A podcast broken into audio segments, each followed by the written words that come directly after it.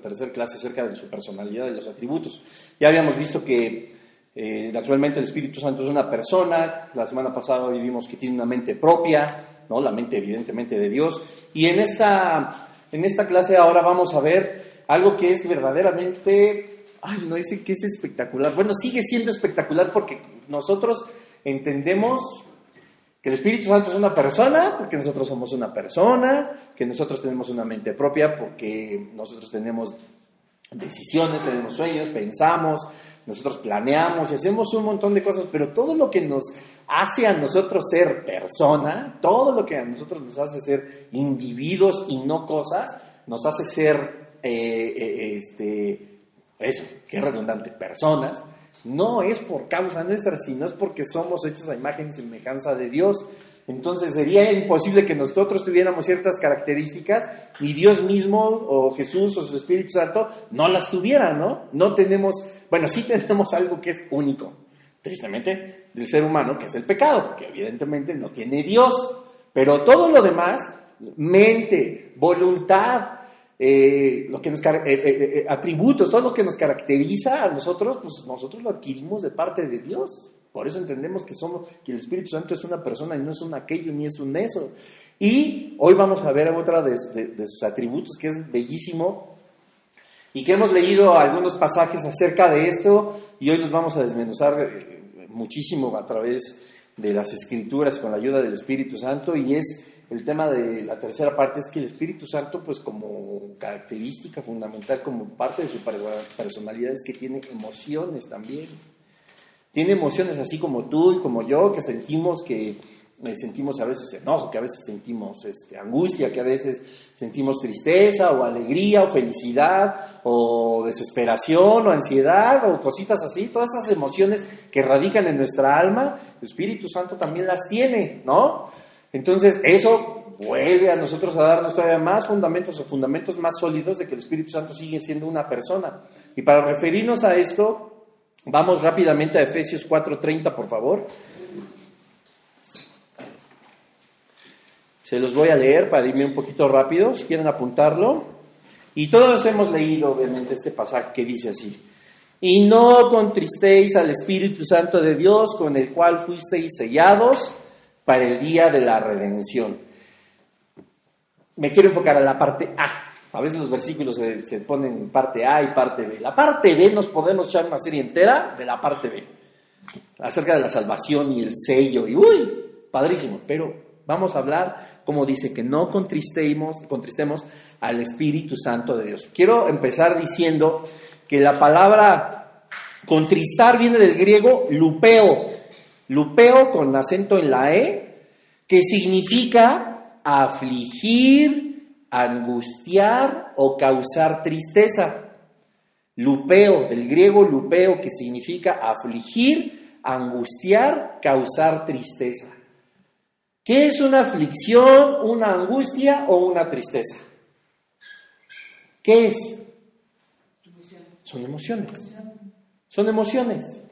Entonces, si Dios nos dice, no aflijas, no angusties o no causes tristeza del Espíritu Santo es porque las emociones son plausibles, son latentes, están ahí, ¿no? Entonces, yo creo que la, evidencia más sólida que nosotros podemos tener de que Dios, el Espíritu Santo, Jesús, tienen emociones, pues otra vez, Juan 3:16, ¿no? De tal manera que dice, amó Dios al mundo. A veces uno ama, eh, pues sí, muchas veces la gran mayoría de las veces amamos muy diferente a Dios.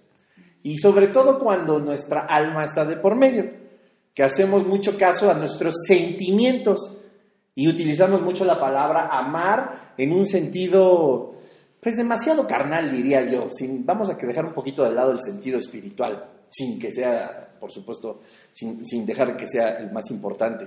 Perdón, que sea el más importante. Y cuando nosotros comprendemos de que hay amor, pues nosotros nos sentimos identificados inmediatamente porque hemos amado y nos han amado. Porque hemos amado y no nos han amado. Porque nos han amado y nosotros no hemos amado. De alguna manera y todo se revuelve en nuestras emociones y empezamos a hacer un caos. Y tenemos malas novias, malos novios, algunos tristemente pues malos matrimonios, ¿no? Malas relaciones con los amigos, malas relaciones con los papás, con los amigos, con los hermanos, con los primos. Y nuestro amor se empieza a confundir con un montón de cosas que implican nuestras emociones. Bueno, en ese sentido tan terrenal, por así decirlo, quisiera yo poner el contexto de que podemos hacer exactamente lo mismo con el Espíritu Santo, a causa de nuestra carne. Porque si nuestro amor fuera ya con un cuerpo glorificado, si nosotros ya estuviéramos presentes en la eternidad, si ya hubiera pasado todo lo que está en las escrituras, si ya estuviéramos en la Nueva Jerusalén, ya estuviéramos en la eternidad con nuestros cuerpos glorificados, donde no hay lloro, no hay tristeza, nosotros podríamos amar y podríamos eh, vivir de nuestras emociones de una manera más divina. Pero la realidad es que no somos así aún, aunque luchemos por serlo, ¿no? Con el poder del Espíritu Santo y por la misericordia de Dios, tratamos de hacerlo día a día. Y este, este versículo nos enseña algo que es bien cierto, dice, no contristes al Espíritu Santo de Dios. Con esta cantidad de emociones y de cúmulo o definiciones de amor que tenemos y que envuelven todas nuestras emociones, dice el Señor, de esa manera en la que nosotros vivimos, nosotros podemos hacer que el Espíritu Santo se sienta afligido, se sienta triste. ¿Me voy a entender? Por supuesto que si somos capaces, tristemente, de hacer que se aflija, que se angustie o que se entristezca, es porque antes de eso el Espíritu Santo, ¿cómo estaba? Bien, feliz, ¿no? O sea, ¿se dan cuenta la maravilla? Miren, si yo estoy, por ejemplo, ahorita enseñándoles las escrituras, de verdad, el Señor conoce mi corazón, siento un gran gozo, me gusta, ¿no? Me siento usado por el Espíritu Santo de Dios por su misericordia. No por nada que yo tenga ni que haga, que Él quiso. Me siento muy feliz. Pero si empiezo a dar lugar a mi carne, me vienen con un chisme, me vienen con, un problema, o me vienen a contar a lo mejor algo que, es, que, que, que, pueda afligirles, y con eso no quiere decir que no los voy a escuchar, pero que pueda hacer que esa felicidad se desvanezca, mi estado de ánimo va a afectar al Espíritu Santo. ¿Me doy a entender? Porque estoy permitiendo que mi estado de ánimo gobierne mi vida y no, el, perdón, y no las emociones del Espíritu Santo que deberían verse reflejadas en mí. Entonces, a mí me da muchísima, o sea, no sé, es, tan maravilloso leer esto cuando dice, no contristes al Espíritu Santo, no lo hagas ponerse triste, no lo angusties. ¿Por qué? Porque está feliz, está contento. El Espíritu Santo vive una vida feliz en nosotros. Y eso la verdad es que pocas veces lo reflexionamos. Es como, bueno, lo vamos a reflexionar así. Yo a veces me pregunto si cuando salgo a comer con mi mamá ella se la está pasando bien, me preocupo por lo que ella esté sintiendo, por lo que ella, el estado de ánimo que esté, el esposo con la esposa, la esposa con el esposo, los hijos con los padres o los padres con los hijos, entre amigos, ¿no? Con tu amiga, con la chava que estás este, queriendo este, salir y te preocupas porque esté bien y todo eso y no estás pretendiendo causarle una aflicción, ¿no? Estás pretendiendo que mantenga su estado de ánimo, que esté feliz, que tenga un buen tiempo junto a ti, ¿cierto o no? O alguien llega a su casa y ahorita le va a hacer la vida imposible a mi esposo. Bueno, no sé. Pero yo espero que no sea así. Ni el esposo al esposo que ahorita va a ver, hoy sí me desquito, ¿no? O, el hijo con la mamá. Ay, mi mamá, qué bonita sonrisa tiene. Ahorita se la voy a quitar. Pero con de una se la voy a quitar, ¿no? O el hijo. Hoy, me aburrí. La mamá con el hijo. O el papá con el hijo. Hoy me aburrí. Te voy a hacer pegarle un berrinche mi hijo, ¿no? Le voy a prohibir todo y que se enoje y que patal. Y me voy a divertir. ¿Quién hace eso? La verdad es que sanamente no lo hacemos. ¿No? Aunque haya memes que digan que así son las mujeres y las esposas y no sé qué, a mí me consta. me consta. Y no es así. Vivimos una vida espiritual diferente, pero procuramos que todo esté en orden, que todo esté bien. ¿Cuándo nos hemos puesto a pensar en el Espíritu Santo? Y yo estoy bien clavado con mi tristeza. Así que, ay, me bateó, ay, me dijo que no, ay, pues no me quiere conocer, híjole, pues no, pues no, no me aprecia como soy, ¿no? Y estoy yo preocupado por mis emociones y no sé qué, y no me pongo a pensar en que eso que yo estoy pensando, en que, es normal hasta cierto punto, no, no, no, de una no quiero ser legalista ni religioso, que es normal porque somos humanos, tenemos nuestra alma y nuestras emociones, pero todo eso que no somos capaces de ponerlo en las manos del Señor, nuestro problema económico, nuestra desesperación, la relación con nuestros hijos, un problema legal, la relación con, en el trabajo, la relación con nosotros mismos, la propia relación con Dios, no se nos ocurre ponerla en las manos del Espíritu Santo. También tenemos una compañía todo el tiempo y no pensamos cómo lo hacemos sentir. Con esto no quiero decir que no derramemos nuestro corazón de tristeza delante de Dios, pero nos estamos afligiendo por cosas que no tienen sentido, con cosas que tampoco tienen sentido. Ponemos más música de las que duelen, ¿no? Este, le escribimos a los cuates, oye, necesito un consejo, oye, ¿me puedes escuchar? Y acudimos a medio mundo y háganse cuenta que estamos así sentados. ¿Y qué dice el Espíritu Santo? Quisieras.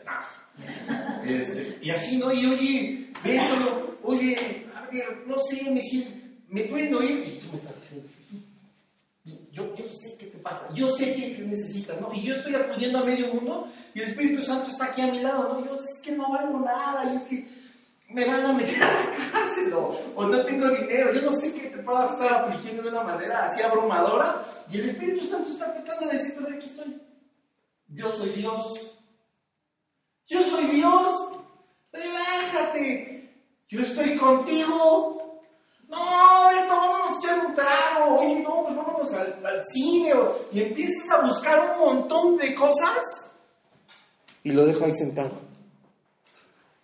¿Qué creen que le va a pasar? Pues se va a poner triste. Tu esposa, tu esposo, tus hijos, tus papás. Hijo, yo te quiero ayudar. No, viejo, me voy con mis amigos. Y el papá, crash. ¿No? O tú ves a tu papá, papá, ¿qué tienes? Nada, hijo. Nada que puedas, este. Me voy con mis cuates. Y él dijo, el esposo y la esposa, el jefe y el mejor empleado.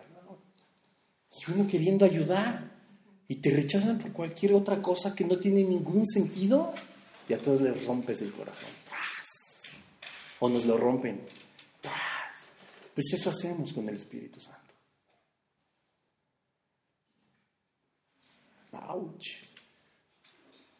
El Señor nos dice, no lo aflijas, no lo entristezcas, no lo angusties. El Espíritu Santo está como, bien, está feliz conmigo, nos acompaña, ¿no quedamos que si es una persona? ¿No quedamos que está con nosotros? ¿No somos su templo? Uy, ¿se dan cuenta cuántas veces hemos tenido un lenguaje cristianés y no entendemos tantas cosas. Somos el templo del Espíritu Santo. ¡Wow! Padre. Para la gloria de Dios, porque ¿qué hicimos nosotros? Nada, todo por mérito de Jesucristo. ¿Y qué hacemos con nuestra compañía? ¿Te das cuenta que es Dios el que está sentado con nosotros? ¿El que se acuesta con nosotros?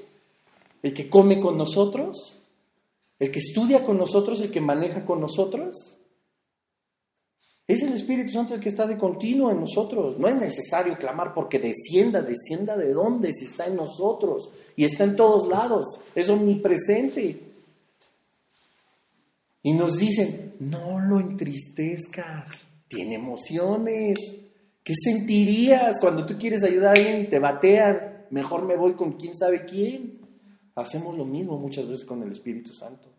Y acudimos a un montón de personas antes de acudir a Dios mismo. Claro, es maravilloso que los pastores nos eh, aconsejen, que nos guíen, que nos enseñen, pero la realidad es que primero le preguntas a Dios. Yo una vez, y se los digo delante del Señor, yo dije, Padre, necesito un consejo. No me acuerdo qué estaba pasando. Y yo le dije, Dios, Hoy voy a hablar con el pastor Armando, me acuerdo perfecto esta vez. Yo dije, Padre, si es tu voluntad, háblame a través de él. Pero yo acudo a ti, yo quiero oír tu voz, yo quiero que tú seas quien me diga. Y si es tu voluntad, algo me hace sentir que el pastor Armando me va a decir qué es lo que necesito, qué es lo que tengo que hacer.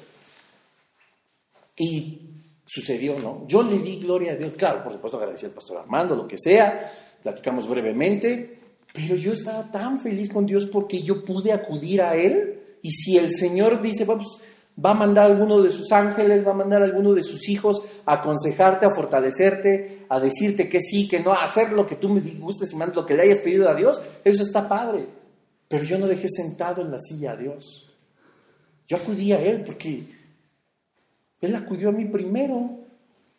Él fue el que nos amó a nosotros primero, dice la Escritura. Nosotros la amamos porque Él nos amó primero. Y se nos ocurre dejarlo en la silla todo el tiempo.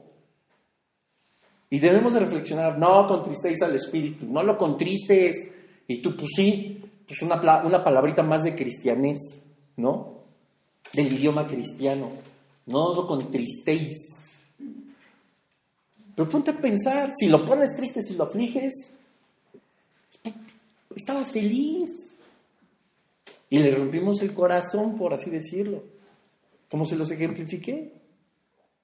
¿Cuántas veces luchas porque quieres sacar adelante a tu hijo y tu hijo no pretende escucharte a ti? Te deja en la silla y se va con sus cuates. Tu esposa o tu esposo. Es una realidad. Nosotros hacemos exactamente lo mismo con el Espíritu Santo y es tan doloroso. Imagínense, pues sí, hermana, ¿verdad? Qué feo. Y es que somos a veces tan malagradecidos con el Señor. Somos a veces tan indiferentes. Ya tenemos la vida eterna, ya tenemos el perdón de pecados, ya tenemos los dones, ya tenemos un lugar precioso para congregarnos, ya tenemos grandes personas que nos enseñan, que nos pastorean, ya tenemos una vida cómoda. Nos olvidamos, se nos olvida. Y acudimos mil veces más a las personas y empezar a seguir a las personas antes que a Dios mismo. Cuando Él, como les decía en la chamarra, me está jalando la chamarra, me decía, hey, aquí estoy. Yo, yo, yo te digo por dónde, yo, yo te digo cómo, yo te amo. Yo estoy feliz de vivir contigo. Hay uno de los evangelios donde dice el gozo de Jesucristo subiendo de la cruz. ¡Qué bárbaro! Alguna vez hice una predica sobre eso, no pude contener el llanto porque dice la escritura que había gozo en él, aún a pesar de todo, porque él iba a cumplir la misión más grande, ¿no? Salvar a la humanidad, a todos los que en él creyeran. Y les decía, si él hubiera tenido forma en el rostro o en el cuerpo, hubiéramos podido ver que hasta sonreía por ti y por mí. Feliz el Espíritu Santo. ¿O tú crees que el Espíritu Santo, eh, nosotros cuando hicimos nuestra oración, fue, ay Padre, madre mí, yo quiero ser tu templo y no sé qué, y el Espíritu Santo habría dicho, ay no, y con este, bueno, pues ya, nada más porque el Padre lo dice, ¿no? va para abajo y órale, ya vivo en él, ¿no? Y así como que a regañadientes, no, está feliz de vivir en nosotros, no, por eso nos dicen, no lo entristezcas, está feliz, no está en stand-by, así, tiene emociones, no está sintiendo nada. Si está triste, afligido, deprimido, si lo contristamos, es porque antes estaba feliz. No estaba como si nada. Entonces, si nosotros logramos entender eso, que es Dios mismo el que está feliz de vivir en nosotros, la canción que les dije hace ocho días de, en piedras vivas escogiste habitar, en débiles hombres tu gloria mostrar, es una maravilla. Somos piedras vivas por el poder del Espíritu Santo. Somos débiles y en esta debilidad habita Dios. Y Dios no está triste. Dios no está así bueno, ya habito en el George, ya. Yo prometí, pues me aguanto, ¿no? Tengo que cumplir. No, está feliz de haber muerto por ti. Ay, qué, ay, qué, qué, qué cañón. Feliz vive en nosotros, no podemos contristarlo. Tenemos que entender que Él está ahí en todo tiempo, que es la persona que nunca nos va a dejar, ya nunca, ni ahorita ni después. Siempre está, es eterno. Y nosotros vamos a coexistir en espíritu con Él todo el tiempo. Y Él es el que siempre nos va a aconsejar. Dice la Escritura, mis palabras son vida y son espíritu. Y es el Espíritu Santo quien inspiró las Escrituras. Y lo que veíamos a las seis, ¿no? Son lámpara a nuestros pies, lumbrera a nuestro camino, es su espíritu el que nos lleva por todos lados.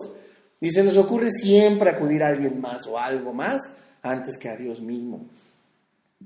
Lastimamos las emociones del Espíritu Santo.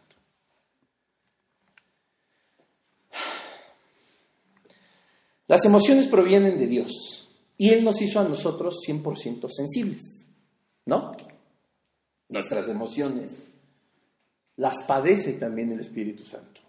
O las sobrelleva, o las lleva, como lo quieras ver. Pero si nosotros estamos, mira, yo sé que es bien difícil, pero Pablo lo logró y por eso lo aconsejaba. Decía, aún en las aflicciones hay que tener gozo.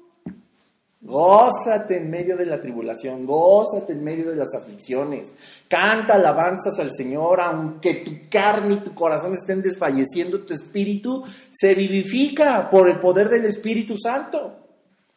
No hay que contristar al espíritu, no hay que ensuciarlo con nuestras emociones carnales. Los que piensan en cosas de la carne, de la carne son, y quienes son del espíritu en cosas del espíritu piensan. Aún la aflicción, aún la prueba, no estamos solos, está el Espíritu Santo todo tiempo con nosotros. Yo muchas veces prediqué y enseñé y el Espíritu me reveló, me arrepentí y pedí disculpas y corregí. Pero yo enseñaba que los desiertos que tenemos que atravesar, las aflicciones que tenemos que atravesar, las tenemos que atravesar viendo al final de ellas, porque al final de ellas estaba Dios esperándonos que cruzáramos. ¡Qué mentira! Él está en todo tiempo con nosotros. Yo no necesito arrastrarme para llegar a Él al final de esa prueba. Él está conmigo en medio de la tormenta, en medio de la tribulación, en medio de las pruebas. Él con el poder de su autoridad, de su majestad, de su divinidad puede hacer que los mares se calmen, las tormentas se apaciguen, los relámpagos y truenos se enmudezcan. Él es el que está conmigo. No hay problema. No hay aflicción, no hay circunstancia que en nuestra carne sea dolorosa, que el Espíritu Santo no pueda quitar nuestra vida. Así de sencillo. Y no quitarla de la arranco de ti, la desecho. No. Si tenemos que cruzar por algo, Él va a estar ahí con nosotros. Él va a quitar todo lo que humanamente nosotros podemos sentir, porque si podemos empezar a sentir con el Espíritu, vamos a hacer cosas sobrenaturales. Vamos a tener una vida sobrenatural. Vamos a tener la paz que sobrepasa todo entendimiento. Es 100% emocional también el espíritu. Se enoja, pues sí, se entristece, pero también está alegre. Y vamos a ver el gran cúmulo de emociones que tiene. Vamos rápidamente a Isaías 63, por favor.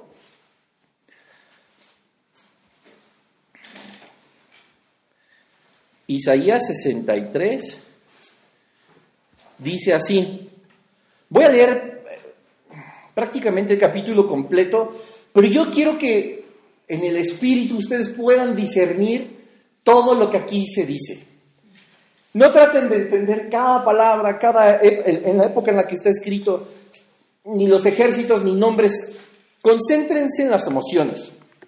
Miren, aquí es un diálogo entre el Señor e Isaías. Dice, ¿quién es este que viene de Edom de Bosra con vestidos rojos, este hermoso en su vestido, que marcha en la grandeza de su poder, yo, el que hablo en justicia, grande para salvar.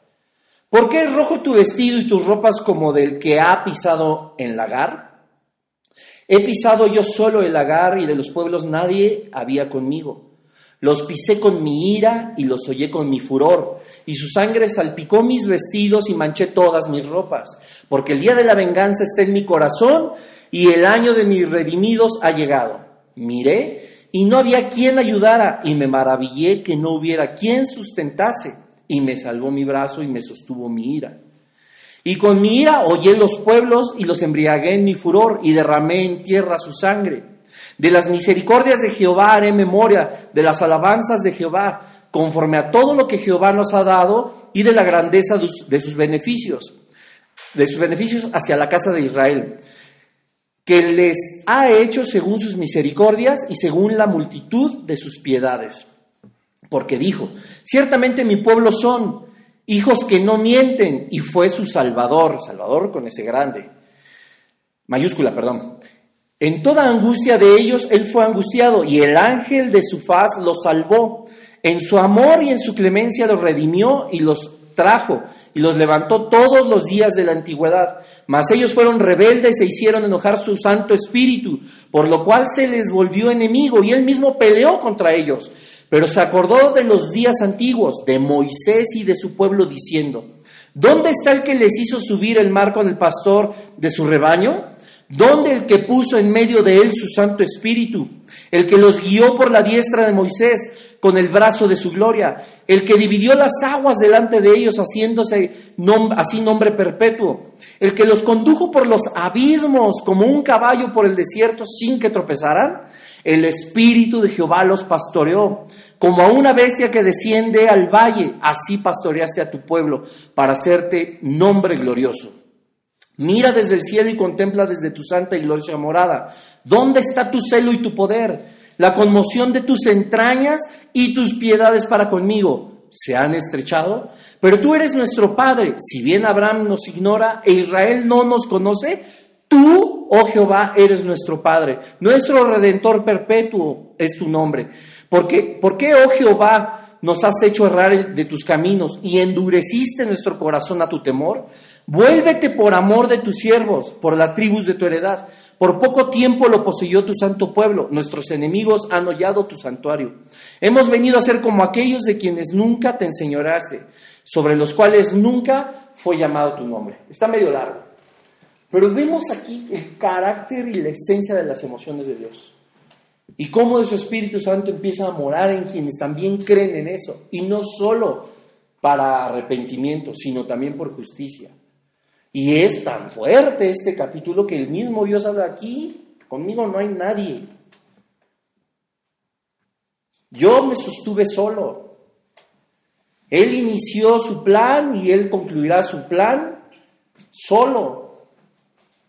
Porque él puede. Lo voy a decir en esta manera para que lo podamos comprender. Dios sin ti y sin mí sigue siendo Dios.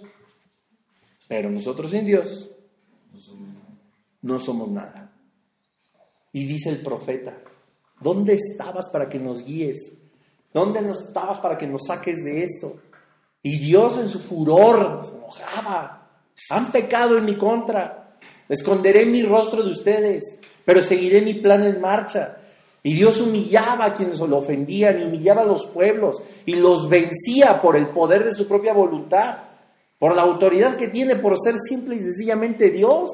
Y el profeta clamaba por su Santo Espíritu, que estuviera ahí, aunque estuviera en un estado o, con unas emociones llenos a lo mejor de enojo por el pecado, lleno a lo mejor de enojo por la desobediencia de su pueblo, el Espíritu Santo de Dios iba a estar sobre el pueblo en el momento que todo el mundo se arrepintiera, que todo el mundo empezara a seguir sus caminos.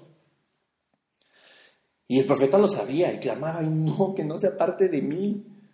Quiero seguir adelante, así como Moisés cuando le dijo, ¿no? Si tú no vas conmigo, yo no voy a ningún lado. Y es todo lo contrario lo que se nos ocurre hacer a nosotros a veces. Y si pueden leer este capítulo, Isaías 63, a lo mejor en una traducción que tenga un lenguaje más actual, les va a quedar mucho más claro cómo las emociones de Dios afectan sus propios planes. Pero no quiero decir que afectan porque los corrompan. No quiero decir que afecta porque los cambie, no quiero decir que afecta porque los frene o los modifique, no, sino porque hay una injerencia de las emociones de Dios directamente proporcional a sus propios planes, a su propio propósito. Si fuera un Dios insensible, si el Espíritu Santo fuera completamente insensible, como les decía, que estuviera nada más así parado en stand-by y solo de aquí se pudiera contristar, pero nunca estar feliz, o de aquí se pudiera enojar, pero nunca estar gozoso, estaremos hablando de un Dios que no tiene emociones positivas. Las emociones que nosotros tenemos las experimenta Dios, o más bien nosotros las experimentamos porque son parte de Dios. Y no son agradables para Él tampoco. O sea, pues, ¿a quién le gusta enojarse? ¿O a quién le gusta ponerse triste? ¿No? ¿O a quién le gusta poder buscar venganza? O poner a la gente en su lugar, o yo qué sé, ¿no? A nadie nos gusta ser así, espero. Eso no es de Dios, hermanos, arrepiéntanse. No es así. Qué maravilla.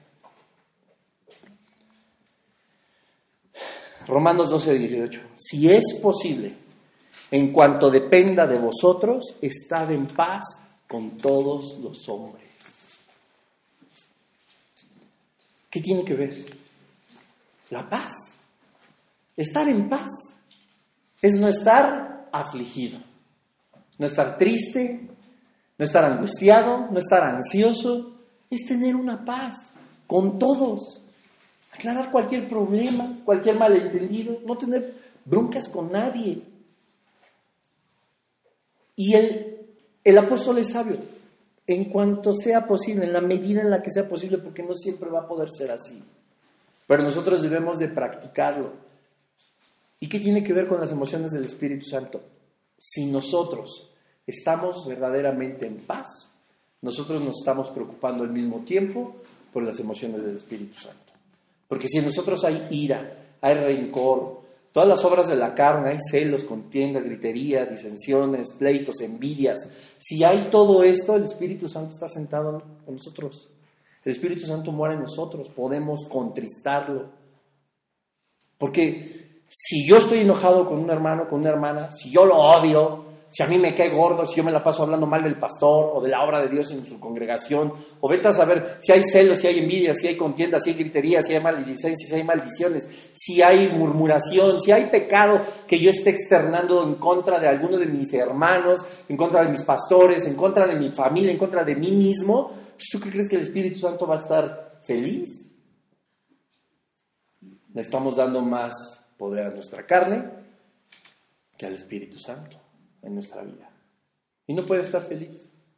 Tú, como esposo como esposa, no le das más o le das en una cena, no, no, dejas de darle su lugar a tu pareja, ni dejas de darle su lugar a tus hijos. ¿No? El Espíritu Santo es igual. Tiene un lugar en nosotros, o nosotros tenemos un lugar en Él. Quisiera corregir, nosotros tenemos un lugar. Y termino esta parte de las emociones del Espíritu Santo diciendo esto que dijo un pastor. Si nos preocupásemos verdaderamente por no lastimar las emociones del Espíritu Santo, habría menos peleas, divorcios y divisiones en nuestra iglesia. A todos nos han enseñado que no causemos esto.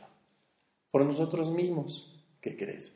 No es así si nosotros verdaderamente pensamos en el Espíritu Santo, va a ser por cuidar las emociones de nuestro Dios que todo esto va a dejar de suceder. ¿Sí me explico? Si en serio nos preocupamos por las emociones del Espíritu, de no lastimar las emociones del Espíritu Santo, habría menos peleas, divorcios y divisiones en nuestra iglesia. Qué tremendo. Nos hemos enfocado a no tener ninguno de esos problemas en nuestra carne, nunca pensando en nadie más, sino en nosotros mismos. Si a partir de ahora nos ponemos a pensar en que lastimamos al Espíritu Santo, seguramente todo esto se va a acabar. Increíble, ¿no? Vamos a abarcar rápidamente otro tema acerca de la personalidad y los atributos del Espíritu Santo es rápido. El Espíritu Santo también tiene deseos y una propia voluntad que finalmente pues, es la voluntad de Dios. Los dones del Espíritu lo hacen, nos hacen único únicos a cada, a cada uno de nosotros y quiero que veamos cómo esos deseos y esa voluntad de Dios, que es el Espíritu Santo, está establecida en 1 Corintios 12, del 1 al 11. Se los voy a leer también rápidamente. Eh, habla acerca de los dones, por supuesto. Dice así, no quiero, hermanos, que ignoréis acerca de los dones espirituales. Sabéis que cuando erais gentiles se os extraviaba llevándoos como se os lleva a los ídolos mudos. Por tanto, os hago saber que nadie que hable por el Espíritu de Dios llama anatema a Jesús, y nadie puede llamar a Jesús Señor sino por el Espíritu Santo. Ahora bien, hay diversidad de dones, pero el Espíritu es el mismo. Y hay diversidad de ministerios pero el Señor es el mismo. Y hay diversidad de operaciones, pero Dios hace todas las cosas en todos. es el mismo. Pero a cada uno le es dada la manifestación del Espíritu para provecho, porque a este es dada por el Espíritu palabra de sabiduría, a otro palabra de ciencia, según quién? El mismo Espíritu, a otro fe por el mismo Espíritu y a otro dones de sanidades por el mismo Espíritu. A otro el hacer milagros, a otro profecía, a otro discernimiento de espíritus, a otro diversos géneros de lenguas y a otro interpretación de lenguas. Pero todas estas cosas las hace uno y el mismo espíritu, repartiendo a cada uno en particular, como dice qué? Como él se le da la gana, como él quiere. Tiene deseos. El deseo de Dios para nuestra vida es equiparnos para que nosotros podamos vivir una vida conforme a sus propósitos y a su voluntad. Por eso los dones espirituales. Y hace rato, en, lo de preguntas y respuestas de las seis de la tarde, les decía, si el Señor te está mostrando y te está revelando qué parte de los dones con, con, los que ya te equipó, es necesario que te pongas a estudiar acerca de eso. Si es discernimiento de espíritu, si es el don de lenguas, si es el de sanidades, que, o, el de guerra espiritual, o tantos dones o tantas áreas dentro de nuestra vida cristiana que podemos nosotros empezar a caminar. El Espíritu Santo, Dios mismo, dice la Escritura, que ha planeado obras desde antes de la fundación del mundo para que nosotros anduviésemos en ellas. Ya sabe Dios con qué te equipó, porque tiene un propósito. Y el deseo del Espíritu Santo, que es Dios, es que tú cumplas ese propósito. Si te pusieran a lo mejor eh, eh, eh, situaciones en las que tú tienes que estudiar guerra espiritual, es porque el Señor te quiere llevar en ese camino. Les decía, si tú quieres ir hacia Acapulco, no tomas la carretera a Querétaro, tomas la carretera a Acapulco. Si el Señor te ha revelado cuál es tu don, cuál es tu ministerio, tienes que prepararte al respecto, por supuesto. La palabra inspirada por el Espíritu Santo, como les decía, es nuestra guía, nuestra lámpara, nuestra luz en los senderos, nos va a guiar por donde nosotros debemos de andar, porque el Espíritu Santo ya te dio un don. Y ese don es para cumplir su propósito, sus deseos. Y dice el final de estos versículos, en el versículo 11, todas estas cosas las hace uno. ¿Quién es? Dios y el mismo Espíritu, que es Dios, repartiendo a cada uno en particular como Él quiere. El Espíritu repartió como Él quiso. Esto quiere decir que tiene propia voluntad. Nadie le dijo, a George le vas a dar este, y él porque me cae mejor este, y él porque tiene más dinero este, y, así empezaron a estandarizar y a poner personas de acuerdo a características para que encuadraran y entonces los echó así los, los, dones, los equipó y tiene una línea de profetas, tiene una línea de apóstoles, tiene una línea de maestros, porque así se establecieron conforme a su edad, conforme a su economía, conforme a la ciudad en la que nacieron, etcétera, etcétera. El Espíritu Santo tiene voluntad propia y sabe determinar cuál es el don con el que te debe de equipar porque sabe cuál es el propósito. No es que el Espíritu Santo, si el Espíritu Santo fuera, no fuera Dios, ¿él podría decidir sobre el plan, el plan de Dios? Por supuesto que no. Él podría saber, si no fuera Dios, cuál es el propósito que tiene para que tú cumplas en tu vida. Por supuesto que no. Lo sabe y decide qué don darte porque conoce cuál es tu propósito, porque Él determinó cuál va a ser tu propósito. ¿Me doy a entender? Él, como lo sabe, pues entonces te equipa para eso. Él no te quiere, a lo mejor en un misterio evangelístico, en hospitales, para que los enfermos sanen y te da un don de lenguas. Pues no, ¿no? O sea, es sabio, tiene voluntad y tiene una determinación propia porque es Dios mismo. Si no, si no, se brincaría a Dios. ¿Qué tal que Dios decía, no, yo quiero que sea profeta? Y el Espíritu Santo dice, no, pues yo ya lo equipé con don de discernimiento de lenguas. Pero nadie que lo rodea tiene el don de lenguas. Ah, no, pues, pues ya lo hice, se me chispoteó. Pues no, Dios lo hace, el Espíritu, lo, eh, perdón, el Espíritu Santo lo hace porque es Dios mismo y conoce el propósito que tenemos cada uno de nosotros y nos pone en camino.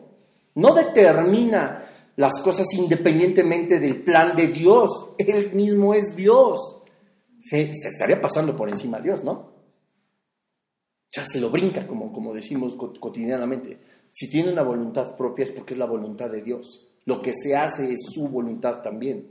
¿Se acuerdan cuando Ananías y Zafira Pedro los reprende y les dice, ¿por qué le has mentido al Espíritu? Ni le dijo a él mismo ni nada, le has mentido a Dios. Y luego le pide que la heredad que era para la obra de Dios, no dice para la obra del Espíritu, y luego la obra de Cristo, la obra de, Dios y todo aparte, no, pues es Dios mismo y le mintió a Dios, sustrajo de la heredad, ¿no? Mintiéndole al Espíritu, le mintió a Dios.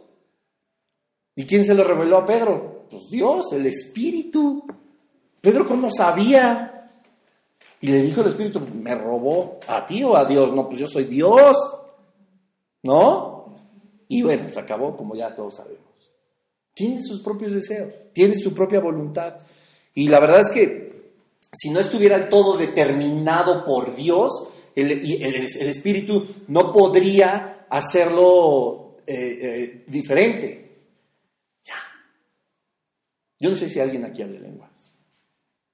El propósito de Dios es único para ti y te dio ese, ese don, el Espíritu Santo. No sé quién ha sanado personas después de haber orado por ellos. No sé quién tenga el discernimiento de espíritus.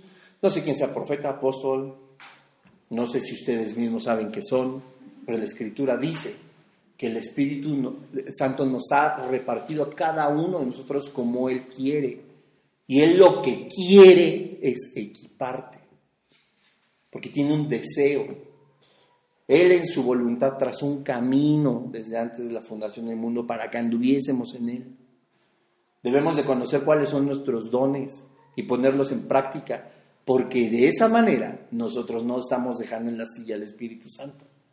Estamos atendiendo a su llamado, estamos haciendo caso de lo que Él tiene para nosotros, ¿me explico? Entonces es importantísimo que nosotros debamos saber cuáles son nuestros dones, la escritura no dice a unos sí les dio, a otros no los dio, lo digo a todos. Todos nosotros tenemos un don. Voy a, denme cinco minutitos. Otra de los atributos y las características del Espíritu Santo de Dios, aparte de que es una persona, de su mente propia, de las emociones, de los deseos y de em, los propósitos que tiene para uno de nosotros, vamos a hablar rapidísimamente de las tres características más importantes, de las más importantes dentro de su personalidad y sus atributos, para que nos quede todavía aún más claro que es Dios y con esto terminaríamos esta parte. Denme cinco minutitos. Les voy a leer eh, los versículos igual, no es más, apúntenlos y en casita los estudian, solo para poder cerrar ya con el segundo tema de, del Espíritu Santo. Obviamente el Espíritu Santo es omnipresente, omnipotente y omnisciente. Todo lo sabe. Isaías 40:13 dice así, ¿quién enseñó al Espíritu de Jehová o le aconsejó enseñándole? ¿Quién le enseñó al Espíritu de Jehová? Él tiene sabiduría, él todo lo sabe. Y aquí el, profeta Isaías habla precisamente, no habla en este momento del ángel de Jehová, que sería más sencillo para nosotros comprender que Jesucristo todo lo sabe, no habla del Padre eterno, no habla de Adonai, de Shaddai, no habla de Dios Padre, que por supuesto a nosotros nos queda clarísimo que todo lo sabe. Él habla, dice, ¿quién enseñó al Espíritu Santo? ¿Quién enseñó al Espíritu de Jehová o le aconsejó enseñándole algo? ¿Quién puede enseñarle algo a Dios? ¿Quién? ¿Qué cosa? Nada. Primera de Corintios 2.11 dice, porque ¿quién de los hombres sabe las cosas del hombre? Ni nosotros, sino el espíritu del hombre que está en él. Así tampoco nadie conoció las cosas de Dios, sino el espíritu de Dios. Vean qué sencillo, qué fácil de entender, porque él es él, sabe absolutamente todo. No hay nadie que le pueda enseñar. ¿Quién conoce las cosas de Dios sino solo Dios? Tú conoces, aparte de Dios por supuesto, pero tú conoces tus propios pensamientos. Lo que estás pensando ahorita solo tú lo sabes, yo no, yo no lo sé. Ni el que está sentado a tu lado, nadie lo sabe. Solo tú sabes que. Lo mismo pasa con Dios. ¿Quién conoce absolutamente sus propios pensamientos si no es Dios mismo el Espíritu? ¿Me voy a entender? El Espíritu Santo lo conoce todo. Si no lo conociera todo, ¿de qué manera te equipa con un don para cumplir un propósito que desconocería. Se puede. Dice, Todo lo puede, es omnipotente. Jeremías 32, 27. He aquí que yo soy Jehová, Dios de toda la carne. ¿Habrá algo que sea difícil para mí? Qué maravilla la escritura, porque ni siquiera dice, ¿será que hay algo imposible para mí? ¿Será que hay algo, no, difícil? O sea, Dios mismo habla de su propio espíritu diciendo, para mí lo imposible no existe. ¿Habrá algo difícil? ¿No dice, pues, difícil? No, todo lo puede. No caigamos en los juegos tan absurdos del ateo o de las personas que a lo mejor no consideran a, a, Dios como omnipotente cuando dicen, a ver, Dios podría crear una piedra tan grande que ni él mismo pudiera levantar. Entonces, ¿qué? ¿Todo lo puede? ¿Sí puede Dios crear una piedra tan grande que él no pueda levantar? ¿Sí o no? Por fin.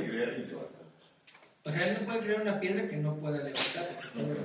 Por eso les digo que no se confundan. Este son, son argumentos sobre todo del ateísmo. Dios puede crear una piedra tan grande que él ni él mismo pueda levantar. ¿Puede o no puede? ¿La puede crear? Y entonces no podría levantarla. No, si la crea y la levanta. No, entonces no crea una que no pueda. No la va a crear porque... ¿Y es todo lo Esos argumentos todo lo puede. ¿Puede crear una piedra que no pueda levantar? ¿Por qué no? Si todo lo puede. Entonces sí la puede crear, pero no puede porque no la puede levantar. Entonces, este tipo de argumentos son ilógicos. Nosotros no podemos encasillar a Dios en eso. Dos minutitos y termino. No podemos encasillar a Dios en eso. Cuando dicen que Dios todo lo puede, cuando dicen, ¿eh? cuando la escritura nos enseña que Dios todo lo puede, Dios todo lo puede. Pero también hay cosas que Dios no puede hacer. Por fin, a ver, Dios es todopoderoso porque todo lo puede hacer conforme a su escritura, conforme a su palabra, conforme a su propia, conforme a sus propios atributos. Pero a ver, ¿Dios puede mentir? No que todo lo puede.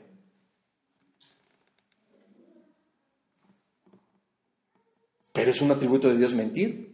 No. La omnipotencia de Dios es conforme a su propia persona, conforme a sus atributos, conforme a su, a su, a su personalidad, conforme a lo que Dios es en esencia, a lo que Dios mismo es. Entonces, repito, si Dios todo lo puede, entonces Dios puede mentir. No. Entonces Dios todo lo, no, no lo puede todo. No. Todo lo puede conforme a sus atributos y a su propia personalidad. En Dios no existe la mentira, en Dios no existe el pecado, en Dios no existe lo imposible ni lo difícil. No existe. No podemos preguntar si puede hacer o no algo que no está en su naturaleza, en su personalidad ni en sus atributos. Es absurdo. ¿Puede el olmo dar peras? No. Tú no le puedes pedir a una persona que haga o dé algo que no es parte de él. ¿Podemos respirar bajo del agua? No. ¿Comprendimos la omnipotencia? Brevemente, brevemente, perdón. Primera de Corintios 2.10, pero Dios nos, la, nos las reveló a nosotros por el Espíritu, porque el Espíritu todo lo escudriña aún lo profundo de Dios. Job, en, en, el libro de Job 33, 4. Ya, el Espíritu de Dios me hizo y el soplo del omnipotente me dio vida. Miren, la palabra soplo significa, viene del hebreo, se los dicto, ahí sí apúntenlo, del hebreo R, U, la U con acento, A, K, J. Ruach, ruach. Que significa viento, aliento. Este Espíritu de Dios es lo que ha hecho y ha sustentado toda la creación. Este, esta parte, este aliento, esto, este soplo del omnipotente es el que hace que todas las cosas sean posibles. Todas, absolutamente todas. No existe nada creado de una forma espontánea, no existe nada creado ni sustentado por el soplo por la, o, o por la determinación de Dios. No hay nada, no existe en todo el universo. Naturalmente nuestra mente finita no alcanza a comprender toda la existencia, Pero no existe nada que no haya sido creado porque Él puede hacerlo. La omnipotencia de Dios la vemos en todos lados, en toda la creación. No hay nada. Es más, ¿ustedes podrían crear un sonido nuevo? No. Una letra nueva. La pronunciación de esa letra. Algo que no exista. ¿Qué se les ocurre? ¿Un nuevo qué? ¿Qué? Aparte que tenemos una mente así comparada con la de Dios, no hay nada que no haya sido creado, creado por Dios. Todo lo pudo hacer Él mismo. ¿Me doy a entender? Y para terminar, es omnipresente. Salmo 139 del 7 al 10, aquí van a sobrar todas las explicaciones. Dios, su Espíritu Santo, está en todos lados. Dice, ¿a dónde me iré de tu Espíritu? ¿Y a dónde huiré de tu presencia? Si subiera a los cielos, ahí estás tú. Y si en el Seol hiciere mi estrado, he aquí, ahí estás tú. Si tomaran las alas del alba y habitara en el extremo del mar, aún allí me guiaría tu mano y me asirá tu diestra. No hay lugar, no existe un lugar donde no esté el Espíritu de Dios. Si Dios fue capaz, con toda su potencia, de crear el todo, díganme dónde no estaría. O creó algo y lo dejó por ahí. Eso estaría fuera de lo que es Dios mismo. Porque Dios sustenta toda la creación. Amén.